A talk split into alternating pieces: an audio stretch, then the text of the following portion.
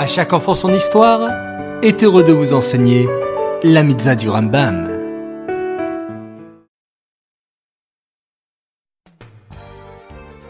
Bokertov les enfants, content de vous retrouver. Comment allez-vous? Baou Hashem. Aujourd'hui, nous sommes le 8 Evet et nous avons, une fois de plus, beaucoup beaucoup de mitzvot du Rambam. Écoutez bien.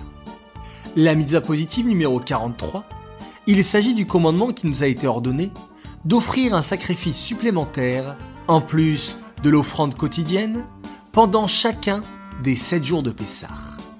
La mitzvah positive numéro 44, il s'agit de l'offrande du Korban Mincha Omer, c'est le commandement qui nous a été ordonné d'apporter une offrande d'orge le 16 Nissan, accompagnée d'un agneau âgé au plus d'une année comme Korbanola. La mitzvah positive numéro 45, il s'agit du commandement qui nous a été enjoint d'offrir un sacrifice supplémentaire le cinquantième jour après l'offrande de l'Homère à la fête de Shavuot. La mitzvah positive numéro 46, il s'agit du commandement nous incombant d'apporter deux pains levés au Beth Amikdash, ainsi que les sacrifices offerts en raison de l'offrande du pain lors du jour de la fête de Shavuot. Les Kohanim consomment les deux pains après les avoir balancés, accompagnés des deux agneaux des Korban Shelamim. La mitzvah positive numéro 47, il s'agit du commandement qui nous a été enjoint d'offrir une offrande supplémentaire le premier jour du mois de Tishri, c'est le Moussaf de Rosh Hashanah. La mitzvah positive numéro 48, il s'agit du commandement qui nous a été enjoint d'offrir une offrande supplémentaire le 10 du mois de Tishri, le jour de Yom Kippour. La mitzvah positive numéro 50, il s'agit du commandement qui nous a été enjoint d'offrir une offrande supplémentaire lors des jours de la fête de Sukkot.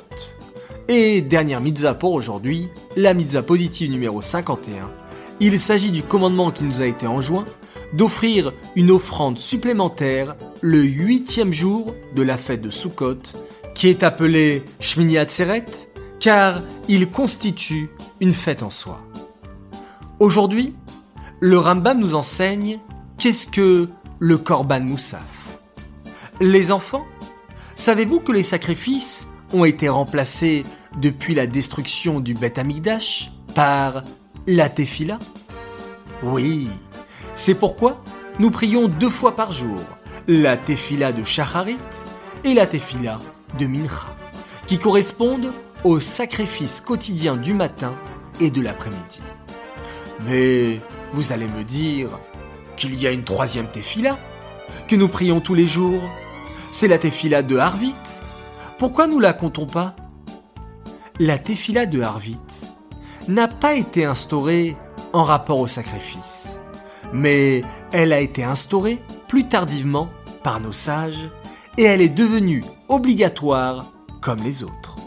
Cependant, le Shabbat et les jours de Yamin Tovim, nous rajoutons encore une Amida qui est appelée la Tefila de Moussaf.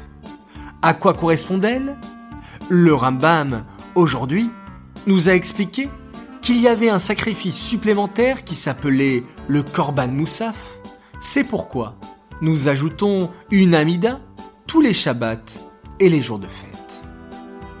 Ces mitzvot sont dédiés les Louis Nishmat, Gabriela Batmoshe, Aléa Shalom.